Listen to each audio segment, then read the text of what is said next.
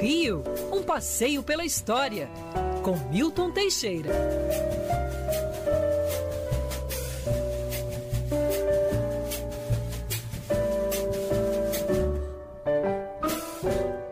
11 horas e 6 minutos, de volta com o jornal Band News Rio, primeira edição. Carlos Andreasa, temos a honra de receber o professor Milton Teixeira. Para dar aquela aliviada, né, Cristiano? Para dar um aquela de cultura, aliviada. de ciência, de sabedoria. E há pedidos, mudamos o tema em cima da hora, professor matou no peito e vai falar um pouquinho sobre a história aí dos palácios que hoje são alvo de busca e apreensão. Mas antes disso, Ah, eu quero fazer uma homenagem ao professor Milton e a sua esposa Vilma, porque o professor Milton, querido ouvinte, se casou ontem.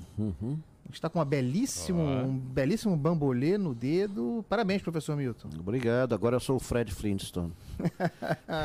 um novo Fred. Bom dia, amigos. Bom dia, ouvintes. É, estamos num, num dia confuso aí, mais um governador do Rio que se vai. E olha que eu recebi um convite deste governador para assumir uma empresa estadual. Né? Se eu tivesse aceitado, estava hoje demitido. se livrou, hein, professor? Pois é, prefiro ficar aqui na Band, a Band é muito melhor. Bom, mas vamos falar de coisas sérias. É, provavelmente o carioca conhece os dois palácios, mas dificilmente terá entrado neles. Eles já foram até abertos à visitação, mas era uma visita limitada a grupos pequenos e não nem sempre era possível fazê-lo. O Palácio Guanabara era o antigo palácio da princesa Isabel. Ele foi comprado pelo, pelo Senado e pela Câmara dos Deputados para dar de presente de casamento à princesa Isabel. Custou menos de 200 contos, o que foi, assim, uma pechincha. Uma pechincha. Ele era, de um, ele era de, um, de um comerciante, José Machado Coelho, que faliu e que abriu a rua em frente, que hoje se chama Paysandu. A princesa Isabel residiu ali com o conde de, seu marido, até 15 de novembro de 1889. Depois o palácio foi tudo, foi até quartel, foi pombal, foi tudo, até que em 1907 ele foi reformado, ganhou essa fachada para receber o rei de Portugal, que acabou sendo assassinado antes de vir para o Brasil.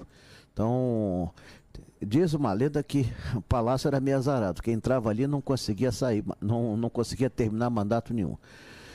É, posteriormente foi, foi moradia do presidente da República, Hermes da Fonseca, foi do, do presidente Washington Luiz, que foi deposto ali em 1930, e Getúlio Vargas, que por sua vez também foi deposto ali em 1945. Depois foi sede da prefeitura, tivemos oito prefeitos ali, nenhum deles terminou o mandato. Puxa vida, onde é que eu já vi isso? É, depois disso tivemos o Gustavo da Guanabara com o governador Carlos Lacerda, que também não terminou o mandato ali. É, Negrão de Lima, o Chagas Freitas, que também não terminou o mandato ali, porque terminou o estado da Guanabara.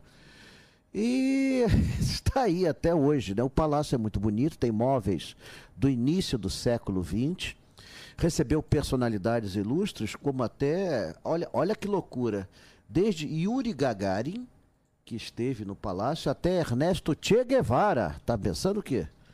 Tá Palácio Moderninho. Palácio Internacional. Exatamente. E o Guanabara, ele normalmente ele abre a visitação os jardins e de quando em vez os salões, quando então é- é- são recebidos grupos pequenos, haja vista que ele funciona como um prédio público e por esse motivo não pode liberar todos os ambientes e nem permitir grandes pessoas. Tem uma coleção de arte muito boa, que quadros que vão do século XIX até os nossos dias, móveis, eh, vasos antigos, porcelanas, pratarias e os ambientes preservados. A mesa do governador é a mesa que foi do presidente Getúlio Vargas, que não terminou o mandato. Curioso, professor, que há dois anos a família real travou uma disputa judicial com, com a União para tentar reaver aí o direito pelo Palácio Guanabara e o Supremo, Superior Tribunal de Justiça deu ganho de causa para o governo federal e falou: família real não é dona do Palácio Guanabara. Exatamente, eu já tinha anunciado a decisão antes do Supremo, aqui na Band. A decisão do Supremo quase reproduziu as minhas palavras.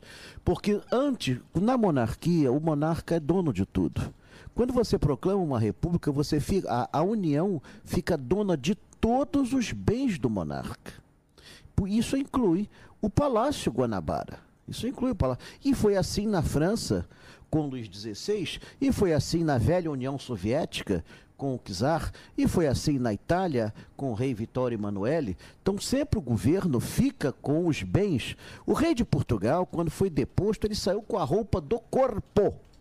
E só. Isso aí, mesmo assim já foi uma concessão muito grande. A roupa do corpo. Então, to, porque todos os bens passam automaticamente à União.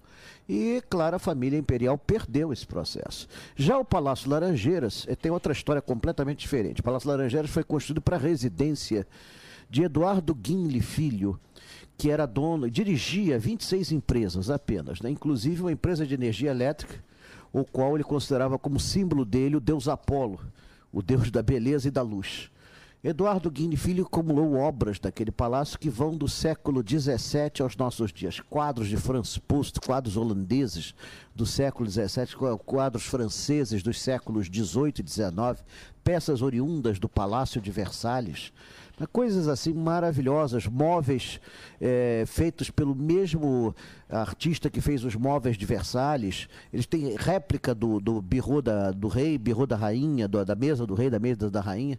Tem estátuas lindas, maravilhosas.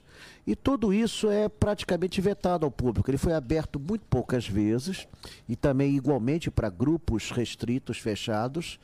Era interessante que esses palácios fossem disponibilizados ao público.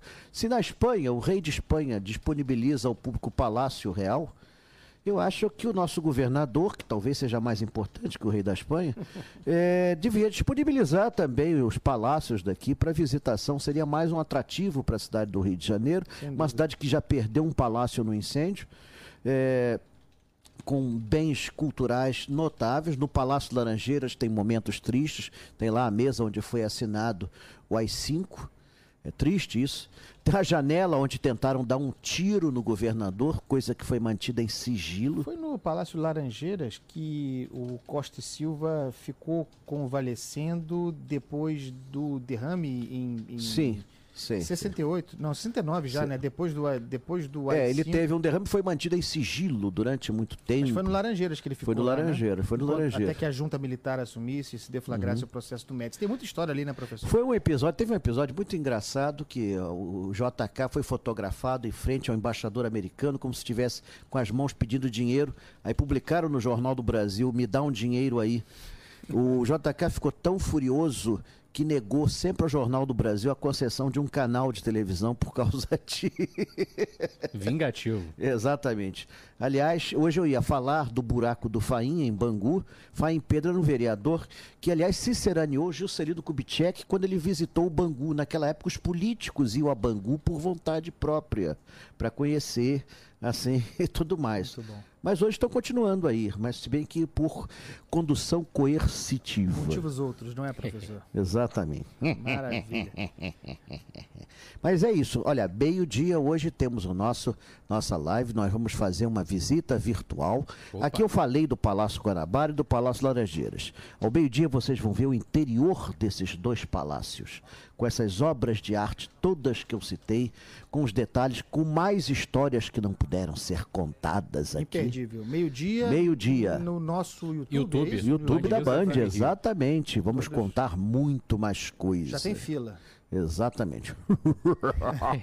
Obrigado, professor. Até Obrigado. já então, professor. Para seu governo já tem o outro em seu lugar. Muito bom.